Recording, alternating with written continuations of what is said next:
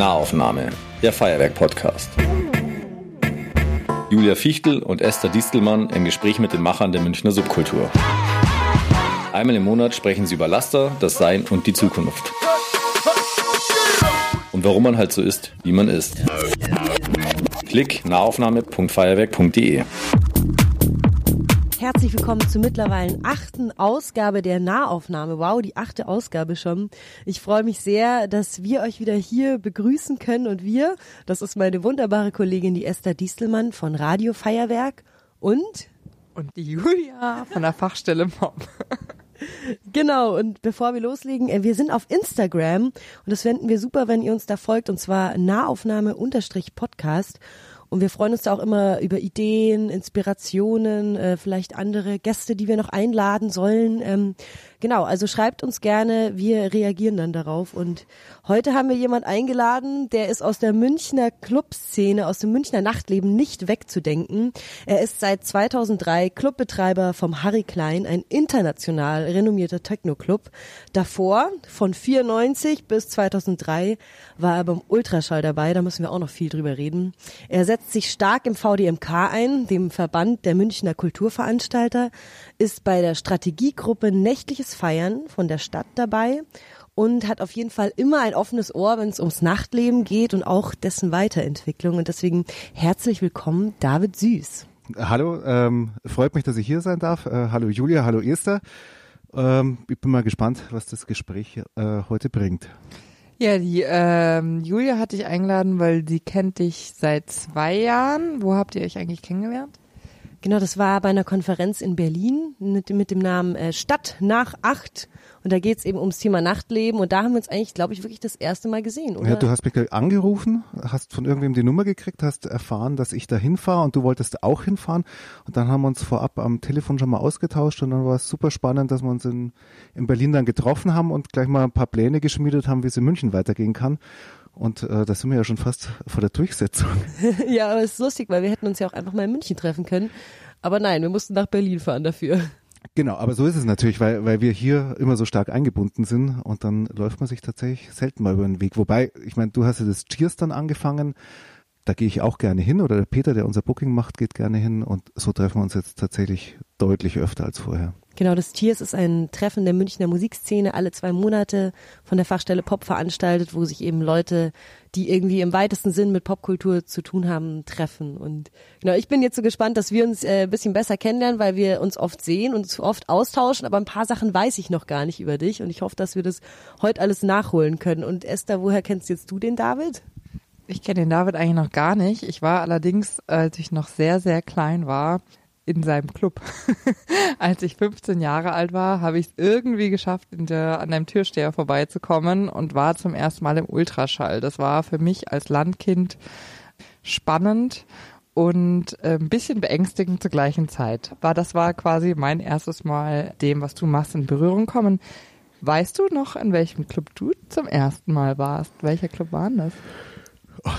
Also das erste Mal getanzt in einem Clubumfeld mit einer vernünftigen Anlage war bei den Pfadfindern St. Georg in Fürstenfeldbruck und ähm, das war ein Uriah Heep Lied und äh, da war es halt dann auch dunkel und es war laut und äh, äh, wir wir haben da getanzt. Also das war war für mich so eindrücklich und dann Schulpartys die wir dann selber gemacht haben, dann, dann viele Partys, auf denen ich aufgelegt habe. Warst du schon direkt am DJ auch oder? Also ich habe schnell angefangen. Ähm, also ich habe auch schnell selber Schallplatten gehabt. Ähm, also meine eine meiner ersten Dance-Singles, äh, Boney M, ähm, Daddy Cool, mhm. finde ich heute noch gut. Ja. Kann man schon spielen, ja. Genau. Und ähm, aber also später auch mal Sachen, die, die nicht so tanzbar waren. Aber Jörg, ein Freund und ich, wir haben immer zusammen aufgelegt.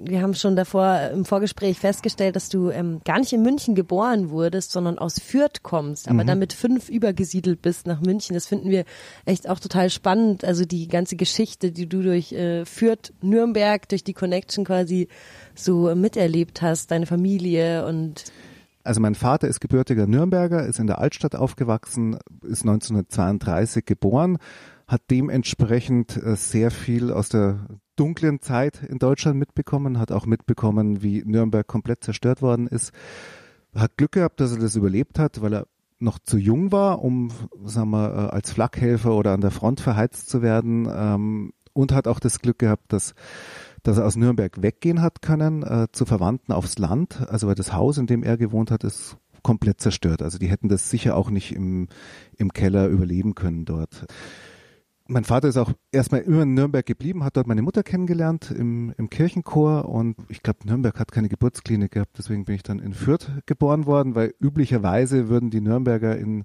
haben die nichts mit Fürth zu tun. Ähm, also mein Opa hat immer gesagt, ähm, wenn er mit der Bahn durchgefahren ist aus Nürnberg raus, fährt man durch Fürth durch, da hat er immer die Augen zugemacht, äh, weil er das Elend nicht sehen wollte. Das kann ich so nicht bestätigen. Ähm, ich habe aber auch tatsächlich an Fürth kaum Erinnerungen und an Nürnberg habe ich immer meine Oma besucht dann. Äh, ansonsten habe ich mit Nürnberg nicht so viel zu tun. Ist dann Nürnberg oder Fürstenfeldbruck, wenn du deine Augen schließt und an Heimat denkst, was ist es dann? Fürstenfeldbruck, ganz klar. Also ähm, ab fünf beginnt für mich so das, das Bewusstsein, also wo ich, wo ich, wo ich, wo ich mich äh, erinnern könnte, klar. Wollen wir vielleicht anfangen, weil wir haben hier unsere drei Rubriken, aus denen du ziehen kannst. Das ist einmal das Laster, einmal das Sein und einmal die Zeit. Und in diesen Rubriken findest du Zettelchen, auf denen spannende unterschiedliche Dinge stehen. Okay. Ähm, also das heißt, genau. ich ziehe einfach. Du ziehst genau, wir wollen immer nicht das Gespräch so davor planen, deswegen lassen wir uns auch mit überraschen. Du musst nur sagen, also was du jetzt quasi den, hast. Ähm, ich habe den ersten Zettel ui, das ist ja gleich äh, das Mega-Thema für alle, ähm, aus Laster gezogen und da steht Drogen. Oh, da freuen wir uns. Weil irgendwie das Thema natürlich, wenn man jetzt an Techno denkt, irgendwie schon in einem direkten Zusammenhang steht und wir uns wirklich äh, sehr fragen, was du, ja, was du dazu zu sagen hast. Da habe ich jede Menge äh, dazu zu sagen. ähm, Erstmal ja. stimmt das denn überhaupt? Techno und Drogen, ist das etwas, was natürlich zusammengehört? Also, meine Erfahrung damit ist, also ich habe Techno kennengelernt Ende 1991 und ich bin auf Partys gefahren, also meine ersten Partys waren in der Kulturstation, ähm, da, da, sind wir hingeradelt, äh, da habe ich Wasser getrunken, habe getanzt und bin dann wieder heimgeradelt. Da äh, war für mich überhaupt keine Drogen im Spiel. Ich muss gleich eine Frage einschieben, weil ja. die Kulturstation, also war das dann einfach dort das Programm und dann dachtest du, ach, da schaue ich mal vorbei oder wie bist du überhaupt in Berührung gekommen ohne Internet und ohne, ja, wie? wie äh, also genau, die, äh, die Kulturstation habe ich vorher gekannt, also ich war da auf Konzerten, also nimm zum Beispiel mal No Twist, war eine Band, die ich mir gern dort angeschaut habe aber also sagen wir so so so punkige Sachen. Wir waren aber damals schon auf der Suche, äh, was gibt's noch mal anderes für uns? Also was was könnte die Musik sein, bei der man nicht entweder pokt, also was was jetzt sehr aggressiv ist, oder halt total langweilig mit einer Flasche Bier in der einen Hand und die und sagen wir die andere Hand hat man in der Hosentasche. Also wie Männer halt so tanzen, ähm, das war das, das war irgendwie nicht mehr so unsers. Und wir haben auf einem Privatfest, hat, hat ein Freund von mir, mit dem ich auch immer aufgelegt habe, der Martin, war in London und hat dort in einem besetzten Haus elektronische Musik gehört, hat eine Kassette mitgebracht, also hat damals Musikkassetten gegeben, das kennen viele gar nicht mehr. Äh, äh, super spannend und die hat er eingelegt auf, auf ein Privatfest und, und hat uns hat total geflasht. Ähm, Was war der erste Track, weißt du das noch? Keine Ahnung. Also die Techno lebt ja eigentlich nicht von der Songstruktur, gar nicht. Es war halt einfach ein Viervierteltakt und irgendwelche Geräusche. Und das, das hat uns so geflasht, dass wir gesagt haben, wo gibt's sowas? Und der Martin hat dann eben auch gewusst, dass es die Ultra World gibt. Die hat 91 angefangen in der Kulturstation und dann war für uns klar, okay, also so der Ort, an dem wir sonst auch sind, spielt dann auch noch die Musik, die wir spannend finden. Dann sind wir da hingefahren, ähm, waren völlig platt. Also wir, wir sind da reingekommen, da waren Männer oben ohne die alle Glatzen angehabt haben. Ich bin auf irgendeiner Fascho-Party und habe mir erst ein bisschen Sorgen gemacht und habe dann festgestellt, das sind alles Iren. Ähm, München, in München waren sehr viele Iren, die im Sommer zum Jobben hier waren, die im Kapuzinerhölzel gewohnt haben und ansonsten gejobbt haben und die haben eigentlich den, sagen wir, den Teil vom Rave äh, nach München gebracht, der nicht so schickimicki war. Und das war für uns dann auch so spannend. Also äh, wir haben dann erst die gar nicht verstanden, was die für eine Sprache sprechen. Also wenn Irisch ist jetzt nichts. Was eindeutig ein, Englisch? Nee, nicht eindeutig Englisch. Und genau, und haben dann aber auch gemerkt, okay, das sind keine Faschos, das sind nette Leute, aber jetzt müssen wir ja den Bogen zu den Drogen zurückkriegen.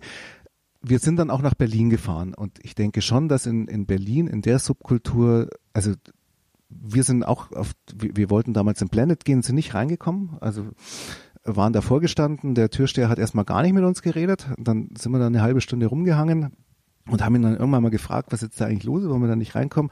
Der hat nur gesagt, it's a waste of time. Das war, war, die, war die Ansprache. Also ihr wärt das Waste of Time gewesen. Na, wenn wir darum, sich anzustellen. Und haben dann aber über einen Freund rausgefunden, also er war ein schwuler Freund, der hat dann gesagt, ihr könnt nicht rumlaufen wie Münchner Deppen-Heteros, ihr müsst irgendwie vielleicht so, so ein paar Codes beachten. Also es war schon eine sehr hedonistische Szene. Und klar, es sind auch Freiräume. Und selbstverständlich werden junge Leute in Freiräumen, werden die das nutzen, um auch zu experimentieren. Zum Experimentieren gehört alles dazu. Ja, also das heißt, sich total wegschießen mit Alkohol, Zigaretten rauchen, aber selbstverständlich auch Drogen nehmen. Also das passiert. Also das denke ich aber machen alle jungen Leute. Das gehört zur Welt dazu und gehört auch zum Pop dazu. Was damals passiert ist, ist, dass, glaube ich, Ecstasy dann auf einmal so ein, für die Journalie dann so spannend geworden ist. Also ich erinnere mich an Sterncover, äh, wo, wo hunderte von Pillen drauf waren und ich glaube, dass die eigentlich erst das, das ganze Marketing für Ecstasy gemacht haben und das sich so, also erstmal ins breite Bewusstsein überhaupt erstmal gekommen ist und dass dass dann Leute, die auf Techno gegangen sind, gedacht haben, man muss, man muss Ecstasy dazu nehmen. Also das würde ich, würde ich schon denken, dass, dass das mit ein Grund äh, war. Und ja, äh, das finde ich also eher traurig, ja, eine, eine ziemlich traurige Geschichte. Was war deine erste Erfahrung? Meine erste Erfahrung mit Drogen, äh, ein Sangria-Rausch. mit 14. Äh, ich meine jetzt im Techno-Bezug. Im Techno-Bezug ja, tatsächlich auch Alkohol. Ähm, also Limes war damals äh, total in.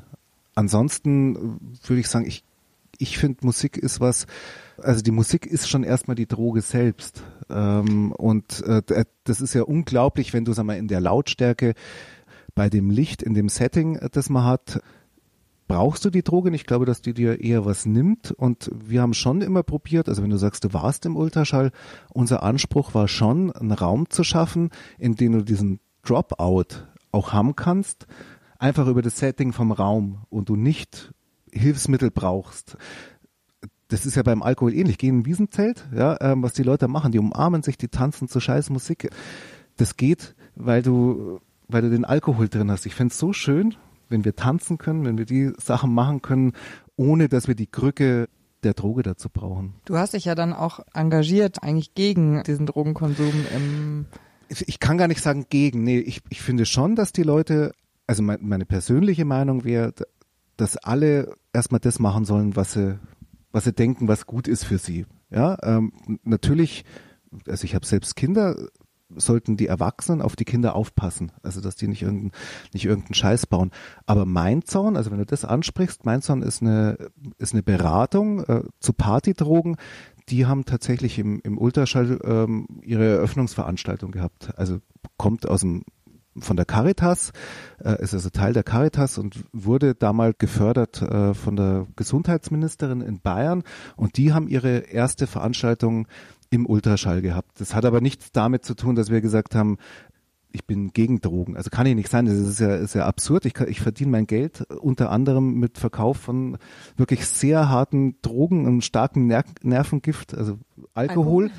Und, und würde dann sagen, die Leute dürfen das andere nicht machen, weil es weil es illegal ist. Das ist natürlich klar. Ich, ich muss natürlich mich im Rahmen der Gesetze bewegen, wenn ich Wirt bin. Ja, aber ähm, ich kann jetzt nicht erstmal sagen, Drogen sind nur Scheiße. Ich finde, die Leute sollen aufgeklärt sein und sollen wissen, was sie machen.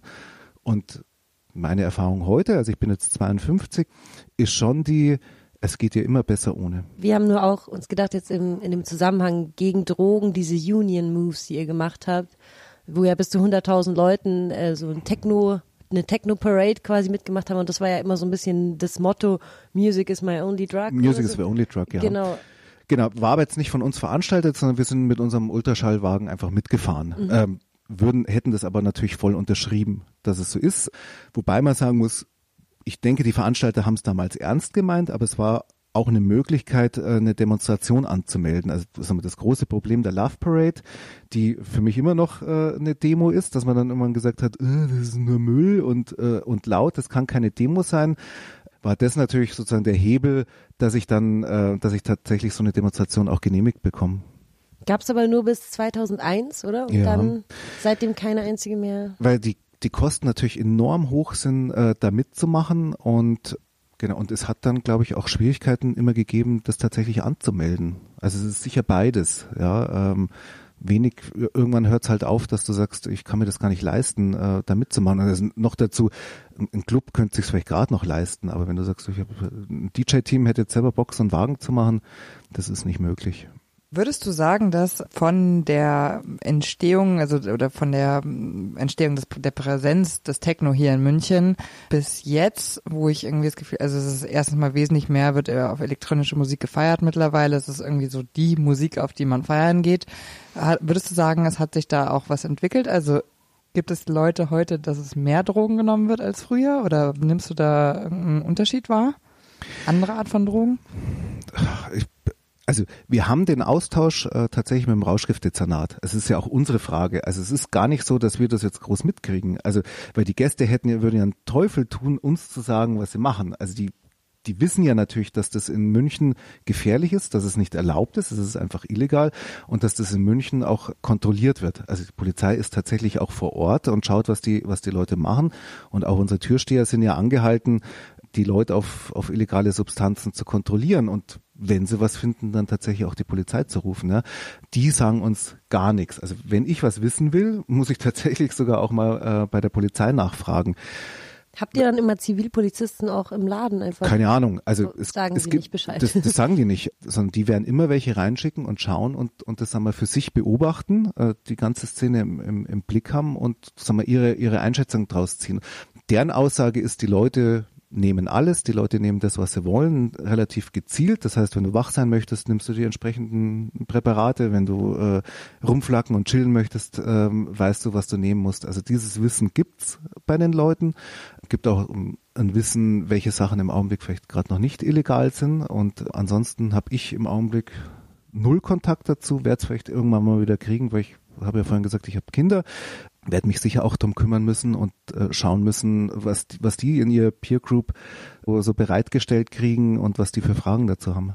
Es gibt ja in, in der Schweiz zum Beispiel in so Clubs öfter mal so wie so ein kleines Chemielabor, wo man testen lassen kann, was man da gerade so nimmt. Könntest du dir sowas vorstellen fürs Harry Klein oder wäre das ein bisschen zu heikel? Ich kann mir immer alles vorstellen. Es ist in Deutschland aber nicht erlaubt. Also es gibt in Deutschland sowas noch gar nicht. Also auch auf der Stadt nach acht Tagung, auf der wir waren, ist es ja um Sicherheit im Nachtleben gegangen da waren dann die Schweizer da, die das tatsächlich dann getestet haben. Oder in Amsterdam kannst du es machen. Also noch nicht mal in Berlin gibt's diese Möglichkeit. Also wenn ich mir anschaue, ich habe eine, eine Flasche Wodka, die, wenn mein Sohn trinken würde, ist er hin, der ist tot. Ja, da weiß ich aber, da steht drauf, 40 Prozent reiner Alkohol ist da drin. Das kann man ungefähr einschätzen. Also ich weiß, zwei CL davon machen Folgendes mit mir. Also entsprechend, also so trinke ich Krapper. Ja? Also ich weiß immer, zwei CL machen das mit mir wenn es diese anderen Sachen alle gibt, wenn die Leute die alle nutzen, fände ich es natürlich schon sehr schlau. Ich wüsste, was ist wo in, in, in welcher Stärke drin. Also das heißt, wenn ich diese Tablette nehme, passiert Folgendes mit mir. Also genauso wie wenn ich, äh, äh nimm mal auch so eine Volksdroge äh, Valium, ja, weiß ich, so und so viel äh, Milligramm Diazepam wirken so auf mich. Ich fände es sehr schlau, wenn, wenn das bei anderen Substanzen auch so wäre, weil das, was passiert, die Leute kaufen es ja doch und nehmen irgendwas, haben keine Ahnung. Also kommt jetzt zu skurrilsten Situationen, also das habe ich früher schon erlebt, also Leute, die, die sagen, oh, ich habe so Kopfweh, dann sage ich, du, hier schon mal jetzt eine Paracetamol, die sagen, oh, nein, nein, ich nehme nicht, ich will kein, ich nehme nicht so viel Schmerzmittel, ja, äh, würden aber eine Stunde später hauen sie sich egal was rein, was sie irgendwo am Schwarzmarkt gekauft haben, ja, das finde ich erschütternd und traurig und, und bitter und das soll nicht so sein. Und jetzt deine persönliche Vergangenheit mit Drogen oder ist das überhaupt gar kein Thema für dich mehr? Also es ist im Augenblick, also bis auf den Krapper, überhaupt kein Thema, weil ich die meisten Sachen, also ich habe gerne einen klaren Verstand. Also ich habe ja gerade von Valium gesprochen, das sind auch Sachen, die ich tatsächlich schon mal probiert habe. Oder kriegst du ja auch, sag mal, du hast irgendeine Untersuchung, sag mal, eine Magenspielung, dann kriegst du ja auch irgendwas verpasst. Ähm, ich finde das schon eher, eher erschreckend. Ähm, aber ich glaube, experimentieren macht schon auch Spaß. Aber äh, im Augenblick finde ich es total schwierig. Also überleg mal, du, ich würde jetzt heute sagen, ähm, Kiffen ist gut. Oder äh, oder kann kann Laune machen. Dann dann kifft jemand. Ähm, äh, wird von der Polizei aufgehalten und verliert dann für zwei Jahre einen Führerschein. Das ist äh, Horror. Also was soll ich, was soll ich ernsthaft dazu sagen? Ja, ich könnte nie sagen ähm, Kiff. Also weil dann äh, sagt jemand, oh, der David hat gesagt, ähm, ich soll kiffen und Nein, ja und hat dann und hat dann seinen hat dann, hat dann seinen Führerschein verloren. Und das andere ist, nimm die Vorbildfunktion. Also ihr habt mich ja auch so eingeführt ich bin aus dem Nachtleben oder ich habe das und das gemacht, könnte ja für, für, für Menschen, die das jetzt hören, irgendwie dazu führen, dass sie sagen, okay, wenn der das so gemacht hat, dann, dann möchte ich das vielleicht auch so machen oder ist das schlau oder möchte ich das auch so erfahren. Das finde ich falsch. Also ich möchte da gar nicht vorne dran stehen. Ich finde schon, dass alle ihre eigene Erfahrung machen sollen, schauen sollen, wie ist mein Leben und was möchte ich mit meinem Leben machen. Und ich bin da, ich bin da außen vor. Und du hast ja vorhin gesagt, dass du, also Musik als Droge und dieses Tanzen eben dich so inspiriert hat, auch früher. Ist es jetzt ähm, irgendwie immer noch so? Also tanzt du manchmal immer noch eine Nacht durch? Ich tanze keine Nacht mehr durch, weil ich müde bin. Ähm, aber ihr habt mich ja um die Musik gebeten. Ja. Ähm, da ist jetzt schon Musik drauf die ich auch äh, mal laut im Harry Klein gehört habe und äh, ausgeflippt bin. Also das finde ich schon nach wie vor. Also ich finde, also das, was Musik mit dir macht, also das, was die ausschüttet, also die Gefühle, die du kriegst, wenn du, wenn du laut Musik hörst oder wenn du eintauchst in die Musik, das finde ich immer noch Wahnsinn und äh, mit nichts zu vergleichen. Du hast vorhin, als du angefangen hast, um Techno zu sprechen, hast gesagt, es gibt ja dann bestimmte Codes, die man einhalten musste, als du in Berlin in einen Club wolltest und das ist ja ein bisschen hedonistisch. Was macht denn Techno für dich aus? Also was ist denn Techno für dich? Also Techno ist nach wie vor immer noch so die, die Tanz- und Feiermusik, also die sonst im Alltag wenig Bedeutung hat. Das ist, weißt du, kannst nicht, das ist kein Radiogedudel. Du kannst das auch nicht im, im Hintergrund hören, sondern das ist schon sehr unmittelbar auf Party ausgerichtet. Und das ist das, was mir, was mir tatsächlich sehr, sehr gut dran gefällt. Also das Ausbrechen aus dem Alltag? Richtig. Feiern und, und feiern mit, mit Musik, wo sich auch da immer noch ein Underground da ist. Weißt, ich habe da nicht so die Superstars. Also natürlich habe ich ganz gut bezahlte DJs, aber das sind so, klar, das, das passiert, wenn, äh, wenn das Ganze mal vermarktet wird. Aber die, die die Musik machen, sind auch noch ganz viele, die einfach Bock drauf haben, andere Leute zum Ausflippen zu bringen und ähm, denen zu sagen, schau mal, das hast du vielleicht auch noch nicht gehört. Und, ähm, und das finde ich so toll. Also gehst nicht hin und feierst die Hits ab, sondern gehst rein und sagst, jetzt bin ich mal gespannt. A, was wählt der DJ aus? Und der DJ hat ja auch wieder ausgewählt aus Leuten, die sagen, wow, vielleicht hast du das ja noch nicht gehört. Vielleicht ist das Klicker, Klacker da, ähm, hat das noch niemand gehört. Äh, hör dir doch das mal an. Das finde ich finde ich nach wie vor toll. Also auch ein bisschen Pionier sein. Auch ein bisschen Pionier sein, ja. Dann wollen wir mal, jetzt haben wir recht lange über das Laster gesprochen, wollen wir mal in eine andere Kategorie sprechen. Klar, dann gehe ich mal, äh, Sein heißt das nächste. Mhm. Und da steht drauf Wut. Oh je. Heute, Was hat dich zuletzt richtig wütend gemacht? Puh. Also es gibt die Sachen, wo ich total ausflipp. Ähm, das, das kann sein, ähm, sagen wir, schon auch im, im, im Betrieb, wenn mir, wenn mir jemand blöd kommt. Das kann aber auch sein, wenn ich in, in größere Zusammenhänge schaue und mir zum Beispiel eine Landtagswahl anschaue. Ja, da könnte ich auch komplett aus, oder wenn ich in die Zeitung reinschaue, könnte ich total ausflippen. Okay, und dann gehen wir mal auf das Letztere erstmal ein. Also es ist ja in München gerade nicht, äh, es ist ja in München durchaus so, dass jetzt gerade Kulturschaffende sich zusammentun und auch irgendwie eine politische äh, Haltung äh, einnehmen. Wenn die Subkultur da auch gefragt worden wäre, hättest du mitgemacht? Also ich spreche jetzt davon, dass die Kammerspiele und ähm, unterschiedliche Bühnen Münchens sich vereint haben, um eben ein Statement gegen aus, also gegen die Hetze in der Politik zu Zeit. Ja, also wir haben das, wir haben das als Harry Klein auch schon gemacht. Also wir haben tatsächlich auch mit aufgerufen äh, zu Demonstrationen. Wir sind da nur sehr vorsichtig, also weil wir sagen, ähm, der Club muss nicht zu allem was sagen. Also es gibt Themen, zu denen wir was sagen wollen und das ist für uns schon, wenn es darum geht, dass man Respekt anderen gegenüber zeigt. Also Techno ist für uns eine, was sehr offenes, also in dem alle Platz haben sollte, sollten und wenn tatsächlich gehetzt wird, ist es schon was, wo wir uns einbringen würden. Also das war, ist aber tatsächlich, das war die, die Demo am, am Sendlinger Tor. Ähm, da haben wir mit auf, aufgerufen. Ich kenne jetzt den, den Thomas Lechner schon sehr lange aus den 80er Jahren noch.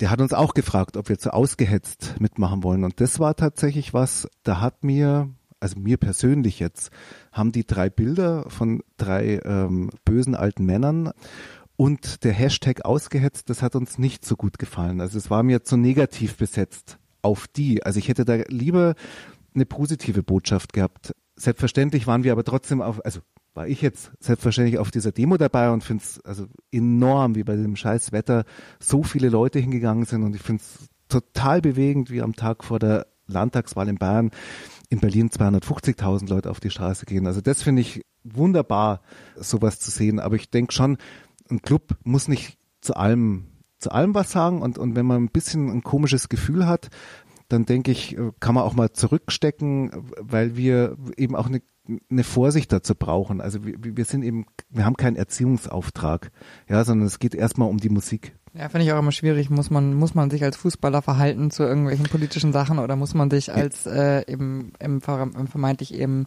Entertainment oder Amüsement-Bereich ähm, sich dann dazu verhalten? Kommt wahrscheinlich immer auf die Größe der und auf den Tenor, so wie du es gerade gesagt Ganz hast. Ganz genau. Was hätte, wo hättest du mitgemacht? Also wenn es nicht aus, also wenn es ausgehetzt eben zu negativ war? Ja, ich finde Unteilbar schon einen, mhm. einen, einen, guten Titel. Ich finde Respekt einen guten Titel. Mhm. Ähm, äh, ich fände auch alles, was gegen Nationalismus ist, finde ich finde ich eine schöne Sache, aber positiv formuliert. Also nochmal, also das finde ich äh, bei Wutzen, wir schweifen natürlich komplett ab, aber aber ähm, was ich, was ich so irre finde jetzt an, an Nationalismus ist, also schau uns Menschen an, also wo sind wir? Wir sind im Weltall, also komplett lebensfeindlich, ja. Und da gibt so es einen, so einen kleinen blauen Planeten, also das ist mal der einzige, den wir kennen, und da hat sich Leben durchgesetzt, in, in der lebensfremdesten Umgebung, die man sich vorstellen kann. Also es ist, all, ist absolut tödlich für alles. Und in diesem Leben sind irgendwann Menschen dahergekommen, die jeder für sich so ein Bewusstsein hat. Äh, das Bewusstsein kann es austauschen, kann es kommunizieren miteinander. Und dann kommen tatsächlich irgendwelche äh, Bekloppten daher und sagen, also wir wären geboren. Warum wären wir geboren? Weil Vater und Mutter sich fortgepflanzt haben und du wirst irgendwo hingeboren hier auf unserer Welt. Egal wo, das ist Zufall und Glück. Genau, es ist ganz viel Glück oder, oder vielleicht auch totales Pech, aber es ist reiner Zufall. Und dann geht jemand hin und sagt, ich bin in Fürth geboren, ich bin stolz, Deutscher zu sein. Das ist Wahnsinn. Das ist total verrückt. Das ist, das macht mich auch richtig sauer, ja, sowas. Äh, also das heißt, wie kann ich formulieren, also deswegen, das, das wie kann ich es positiv formulieren, dass wir Menschen verstehen, äh, was das für ein Zufall ist und wie glücklich wir sein können, dass wir überhaupt leben können und dass es schön ist und dass uns ähm, niemand was wegnimmt und dass es, äh, dass es dass wir gar nichts dafür getan haben, äh, wo wir geboren sind und dass es da auch keinen Stolz geben kann.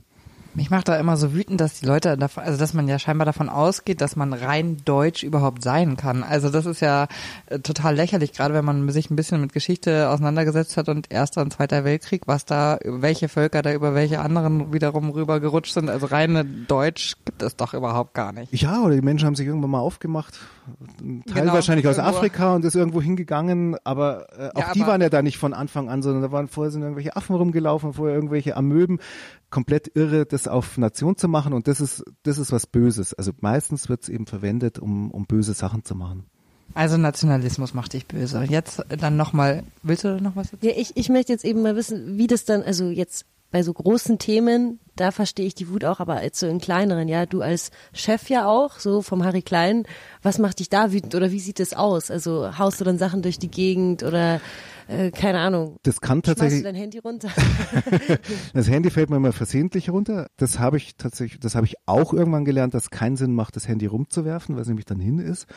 Ja, also ich finde, Wutkontrolle ist schon auch was, was ich lernen habe müssen und das schaffe ich nicht immer. Also das ist schon, wenn ich müde bin oder unter Stress, kann schon passieren, dass ich in Situationen sauer werde, äh, wo es nicht angebracht ist. Und da ist ist natürlich als Chef auch, ist man in einer schwierigen Rolle, ja, weil da kannst du dir so Sachen erlauben und das ist natürlich blöd. Also wenn ich, weißt du, wenn ich, wenn ich sag mal, mein Personal zaudum anmachen würde, dann ist das blöd und das kann schon mal passieren, wobei es jetzt lange nicht passiert ist, aber wenn es mir passiert, dann ist es was, was ich hinterher bereue oder was mir dann auch andere mal sagen, dass das unangemessen war und das ist immer nicht immer schön, ja, also. Steckt ein Choleriker in dir. Ja. Mhm.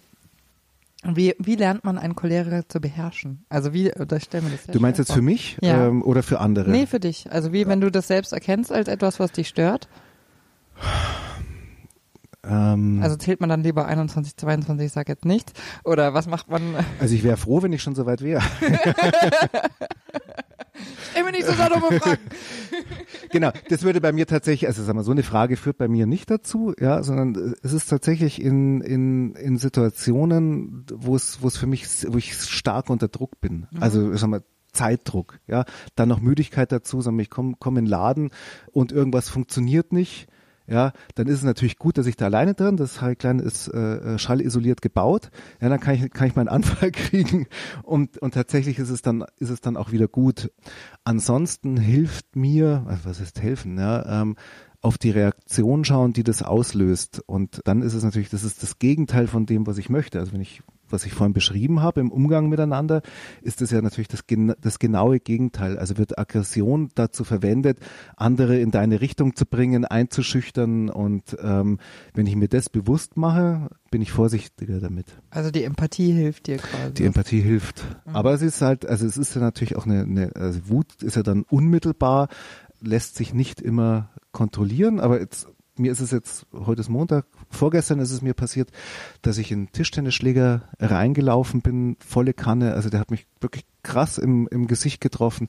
Das hat eine sehr starke Wut ausgelöst und ich habe versucht, es so zu steuern, dass es gegen niemanden gegangen ist, habe einen Tischtennisschläger genommen und habe ihn 25 Meter in den Wald geschleudert. Ähm, meine Kinder haben dann gesagt, wow, krass, wie weit du werfen kannst. Du konntest also noch beeindrucken sogar mit deiner genau, genau. Hat aber dann tatsächlich, es hat ein bisschen geblutet, hat schon dazu auch geführt, dass jetzt äh, ähm, der Sohn, der mich getroffen hat, auch auch weinen hat müssen. Das hat mir wieder wahnsinnig leid getan. Das zeigt schon auch wieder, ähm, wie vorsichtig man damit tatsächlich sein muss. Du hast jetzt gerade schon angesprochen, also dieses Chefsein, dass du eben ja also eine besondere Po- Position natürlich hast, dadurch, dass der Laden dir gehört oder ihr seid, du bist nicht allein Gesellschafter. Wir sind drei Gesellschafter. Drei, genau. Davor beim Ultraschall wart ihr ja auch zu dritt. Mhm. War das immer schon so für dich klar, nee, ich möchte auf jeden Fall selber was aufziehen oder hättest du dir auch vorstellen können, irgendwo dazu zu gehen oder? Es hat sich eben, ich hätte mir sehr gut vorstellen können, irgendwo dazu zu gehen. Es war nur die, äh, es hat nichts gegeben. Und wir haben dann erfahren, dass die Ultraworld aufhören möchte. Wir haben dann den, den Abstad und die Doyle getroffen. Wir haben die eingeladen damals in, in meine Wohnung oder den Hof und haben, haben zusammen gegessen und haben gesagt, ihr dürft auf gar keinen Fall die Ultraworld sterben lassen. Und so sind wir dann dazu gekommen, das einfach, das einfach die Party zusammen zu veranstalten und auch dann haben wir die Party in Riem gemacht, dann haben wir die Räume gesehen. Es hat noch kein, damals keine Zwischennutzung gegeben, es hat, äh, hat keinen reinen Techno-Club gegeben und deswegen haben wir es dann auch einfach selber gemacht. Gar nicht machen müssen, sondern äh, wir wollten es machen, weil es nicht da war. Ich finde es so interessant, weil ich meine, das wirklich, das war ja was total Innovatives, zu sagen, jetzt ist hier ein Ort und da finden quasi immer regulär solche Partys statt, wie, keine Ahnung, habt ihr da, wart ihr in Berlin davor in einem Club, das, hast du es da gesehen? Oder? Genau, das habe ich ja erzählt. Ich, auch, auch Dorle und Abstadt waren im Planet Okay. ähm, und, und im Tresor und haben gesagt, sie wollen das in München. Ich habe dann die Ultraworld gesehen und bin dann erst nach Berlin. Aber tatsächlich, das, was ich in Berlin gesehen habe, war schon auch so, dass ich mir gedacht habe, wow, also das wäre schon toll, wenn wir in München solche Möglichkeiten auch hätten. Und hattet ihr dann reiche Onkel oder Startkapital? Wie habt ihr das? Also null Startkapital. Okay, wow. ähm, für, für die Partys gar nicht. Das war jetzt halt auch nie was, um, um, um Geld verdienen zu können. Also wir haben eigentlich das, was wir eingenommen haben, ähm, an der Kasse haben wir den DJs gegeben und damit war es auch rum. Also wir haben, äh, genau, da haben wir gar nichts verdient. Wir haben dann, als wir das Ultraschall machen wollten, die Räume gesehen haben, den Wolfgang Nöth gefragt, können wir die Räume haben? Der wollte erst nicht. Und dann äh, hat die Dorle angefangen, einfach mal mit Farbe und Deko reinzugehen und, äh, und anzufangen. Dann haben wir angefangen, das aus, Hausbesetzung. ja, kann man schon so nennen. Und haben dann an, weiter mit dem, mit dem Wolfgang drüber zu reden. Und die haben dann schon verstanden, okay, das könnte was sein, was für sie auch interessant ist. Und der Deal war dann so, dass der Wolfgang damals den Ausbau gezahlt hat vom, vom Ultraschall, also das Herrichten von, also Fluchtwege, also alles das, was man braucht, ähm, eine Tonanlage, das hat damals 200.000 Mark gekostet. Äh, das hätten wir niemals gehabt, also völlig unvorstellbar. Und ähm, wir haben unsere Arbeitszeit reinstecken können. Also wir haben die Zeit, in der wir das Ultraschall gebaut haben, nichts verdient und auch im ersten Jahr gar nichts verdient. Den Rest hat eben der Wolfgang äh, spendiert und der Deal war, er hat dann die Gastro und äh, wir haben die Eintrittsgelder gehabt. Und hattest du dann irgendwelche Nebenjobs oder hast du noch daheim gewohnt oder wie hast du dich finanziert? Also ich war damals schon ein bisschen älter, also da war mit zu Hause wohnen gar nichts mehr. Ich bin relativ schnell ausgezogen. Also ich habe eigentlich nach dem Abitur habe ich sehr schnell äh, Zivildienst gemacht im Krankenhaus in Fürstenfeldbruck, um überhaupt von zu Hause rauszukommen, um, weil es dort ein Wohnheim gegeben hat ähm, und hab, war dann nie wieder zu Hause. Habe in München in der WG gewohnt, ähm, hat damals noch WGs gegeben. Also die, in der ich war, die hat damals schon 15 Jahre bestanden, war mein Quadratmeterpreis 5 Mark. Ähm, da kommt man Wow. da kommt man noch ganz gut über die Runden. Also ich bin mit sehr, sehr wenig Geld. Wann war das? Das war schon während der Ausbildung habe ich schon in der WG gewohnt. Also ich bin 89 nach München gezogen und in der WG.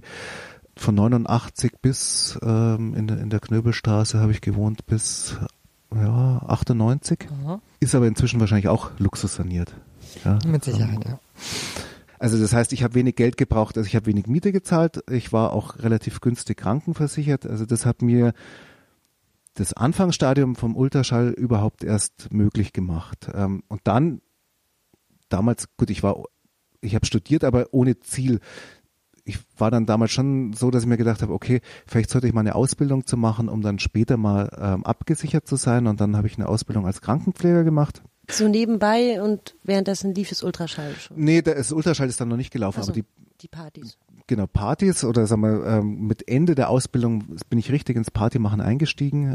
Ich war 92 fertig mit der mit der Ausbildung dann, Und hast im Beruf aber ich habe dann dann- gejobbt. Also ich Ja. habe dann eben als also ich bin examinierter Krankenpfleger und examinierte Kräfte werden schon immer gesucht und und habe dann ähm, hauptsächlich nachts als Aushilfe gearbeitet. Das hat mir ähm, über die erste Zeit, auch erste Zeit Ultraschall geholfen, ähm, dass ich so ähm, leben habe können.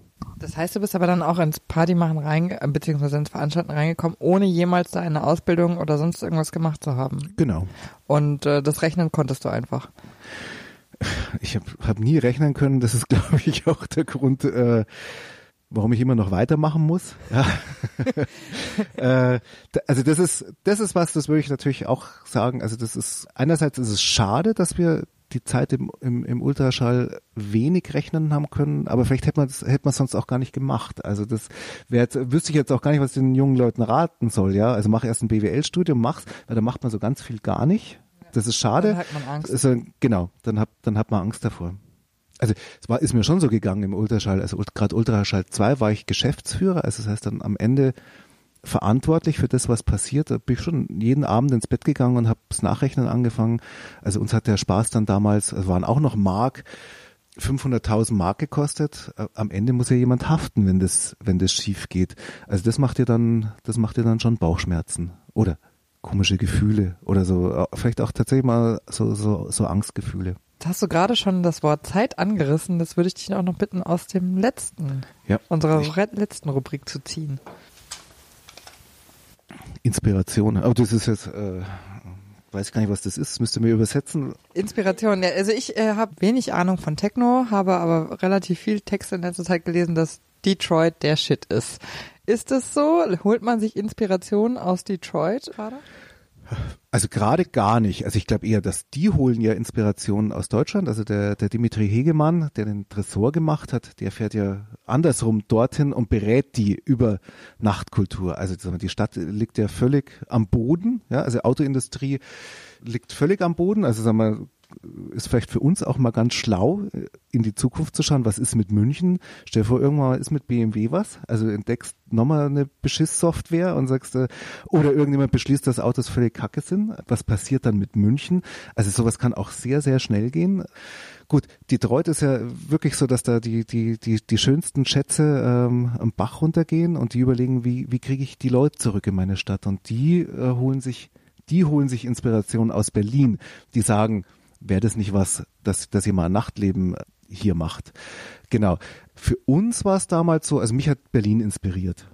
Weil das war das, was ich gekannt habe. Ich habe aber dann über Berlin wieder kennengelernt, es gibt die DJs, die das mit erfunden haben, die das nach Berlin gebracht haben, sind Detroiter. Also Jeff Mills, ähm, Juan Atkins. Das war schon toll, solche Leute zu treffen, wobei die bei mir auch eher Beklemmung ausgelöst haben. Ich habe selber aufgelegt, ja, und wenn du, sag mal, du machst das Vorprogramm und danach kommt der Jeff Mills ähm, und du siehst, wie der auflegt, dann habe ich gesagt, okay, ich bin raus aus der Nummer. Ja, ich, ich schäme mich für meine beschränkten Möglichkeiten äh, mit Schallplatten umzugehen. Ähm, das war weniger Inspiration als wirklich, so, so wie ich es gesagt habe. Da habe ich gesagt, ich mache das nie wieder. Ja, also hast du dann deswegen aufgehört oder? Ja. Also ja klar, also wenn du wenn, wenn du siehst, wenn welche das wirklich können, also dann bist du wirklich so unwürdig und da habe ich da habe ich einfach äh, da hab ich gesagt, nicht, also ich bin es auf gar keinen Fall ist ja auch ganz gut. Ich kann andere Sachen besser. Also ich kann den, den Raum schaffen, ähm, dass die Künstler, die wirklich Künstler sind, ne, über null Künstler, ja, also wirklich noch nicht mal ein Handwerker, dass die, sagen wir, ihre Kunst dann vorführen können. Wann hast du das letzte Mal aufgelegt? Wann habe ich das letzte Mal aufgelegt? Ähm, ja, tatsächlich bei einem DJ-Kurs, den ich an einem Geburtstag gemacht habe, äh, für äh, Geburtstagsparty von meinem älteren Sohn. Da, da habe ich dann schon denen gezeigt, was ist das, was ist, was ist der Takt, was ist Beatmatching, das habe ich versucht, den, den zu vermitteln. Ansonsten gibt's ja heute so Auflegen eigentlich gar nicht mehr so, oder? Ähm, ich stelle so wie, wie für euch äh, Playlists zusammen äh, bei Spotify. Genau, ja, das, äh, da werden wir gleich noch drauf hinweisen. Die kann man nämlich anhören, wenn man deinen Namen eingibt, David Süß und Nahaufnahme, dann ähm, gibt da eine Playlist und das ist äh, durchaus sehr interessant. Aber ich möchte jetzt noch ähm, davor allgemein zu, zum Thema Inspiration. Also ihr habt das Ultraschall 2, die Zeit war dann vorbei. Der Peter Wacher hat die Rote Sonne aufgemacht, die Dolle. Dolle ist eine Dolle. Lebenspartnerin. Also es war so, wir haben 2000 Ende, also Anfang 2003 war klar, es kann mit dem Ultraschall damals, also war es ja noch Kunstpark.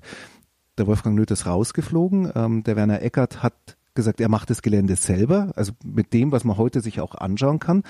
Am Anfang hat es noch geheißen, vielleicht kann es Ultraschall weiter sein, aber am Ende sind wir da geopfert worden, ähm, weil es geheißen hat, ähm, es darf nicht mehr so viel Fläche sein. Und der Werner Eckert wollte das Ultraschall dann dort nicht mehr haben. Das war klar, wir werden für das Ultraschall zusammen keine Räume finden. Und wir haben dann im Team, also Dorle, Absan und ich auch gesagt, wir wollen das Ultraschall auch zusammen nicht mehr weitermachen. Also mhm. die beiden wollten auch eine Pause haben, also es ist schon sehr ermüdend. Also wenn du das lange machst und der Benefit, also wie nennt man es heute, Wertschöpfung, ähm, also wir haben einfach nicht so viel verdient damit. Und du arbeitest die ganze Zeit Nacht. Das ist schon brutal anstrengend. Die wollten ein bisschen Pause davon haben.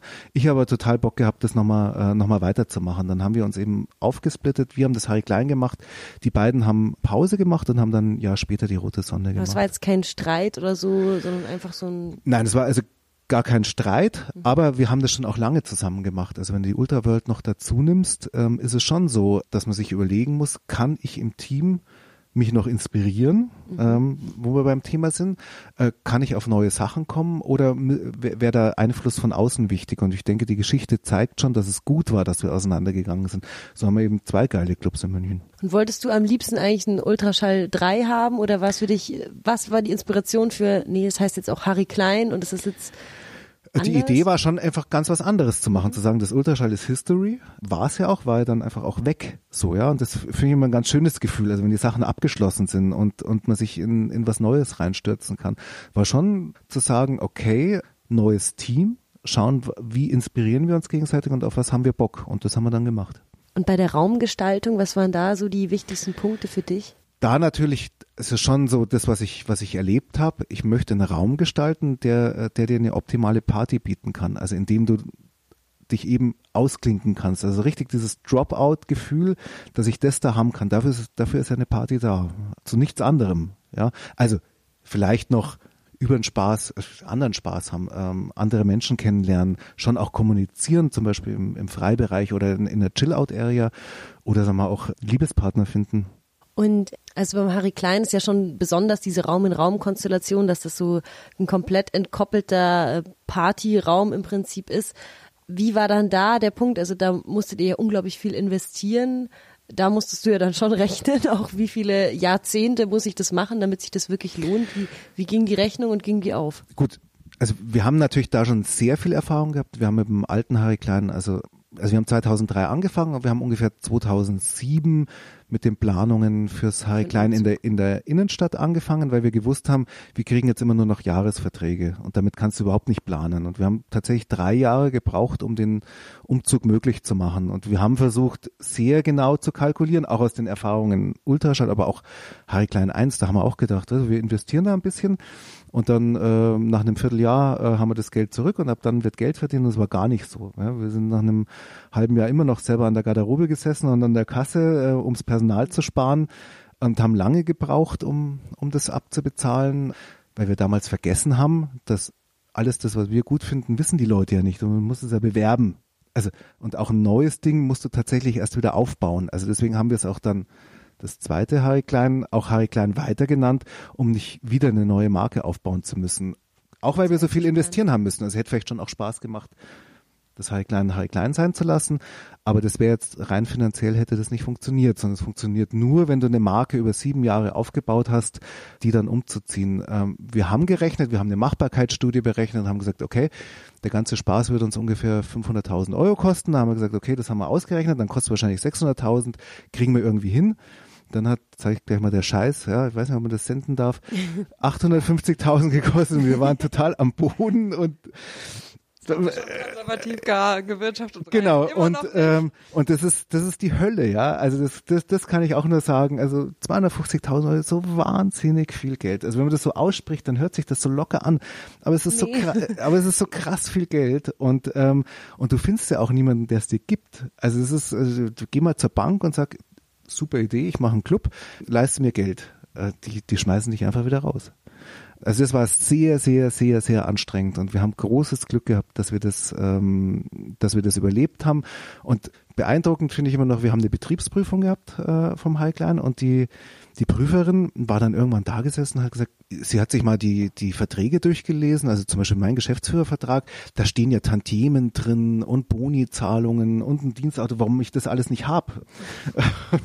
Fährst du gerne mit dem Fahrrad, hast du dann gesagt. Da habe ich gesagt, einfach, weil das Ding viel zu teuer war und wir erstmal alles Geld, das wir damit verdienen, da reinsteckt, die Schulden abzuzahlen. Und klar, das hat sie dann schon verstanden und kann, kann ja natürlich auch auf unsere Konten schauen und sieht dann, gut, die, die gönnen sich tatsächlich jetzt nicht äh, ein Luxusleben, sondern ähm, wir, wir, wir zahlen das ab. Aber also die gute Nachricht ist schon auch, wir sind schon gesettelt und wir haben genug Besucher und wir haben, äh, wir haben das tatsächlich auch abzahlen können. Also das vielleicht um Mut zu machen. Also manchmal lohnt sich Wagemut auch. Ja, und das, und, und das Heilklein steht da tatsächlich immer noch da. Ja, zum Glück. So, jetzt sind wir auch zeitlich schon wieder am Ende. Und da stellen wir nämlich immer eine Frage. Was bedeutet dir München?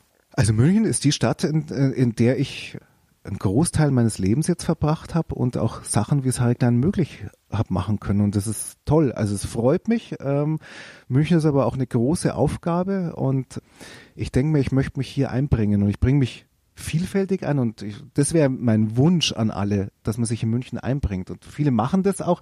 Das geht auch leider unter. Also ich war zum Beispiel mal Finanzvorstand einer Elterninitiative, also ein, eines Kindergartens und habe da festgestellt, wie viele Leute im Ehrenamt tätig sind, um, um das Zusammenleben in der Stadt tatsächlich möglich zu machen. Ähm, das ist für München auch, äh, für mich auch. Und das äh, finde ich, da geht mir dann auch das Herz auf, äh, wenn ich sehe, wie ein Miteinander tatsächlich funktionieren kann, ist, ist für mich eigentlich ein, ein schönes Beispiel. Das ist ein sehr schönes Schlusswort. Wir freuen uns sehr, dass du bei uns warst, David Süß. Und ähm, genau, wir haben eine Playlist, also du hast eine Playlist erstellt, die man auf Spotify anhören kann. Und die wird jetzt auf Radio Feuerwerk auch noch laufen. Und ja, vielen Dank für deinen Besuch, vielen Dank für deine Worte. Und es war sehr lehrreich und interessant, wie eine Geschichtsstunde für Clubkultur für mich eigentlich in München. Wir wünschen euch jetzt viel Spaß. Tschüss. Nahaufnahme, der Feuerwerk-Podcast. Zu hören auf Spotify, iTunes und Podigy. Im Netz unter nahaufnahme.feuerwerk.de. Ihr findet uns auch auf Instagram, nahaufnahme-podcast.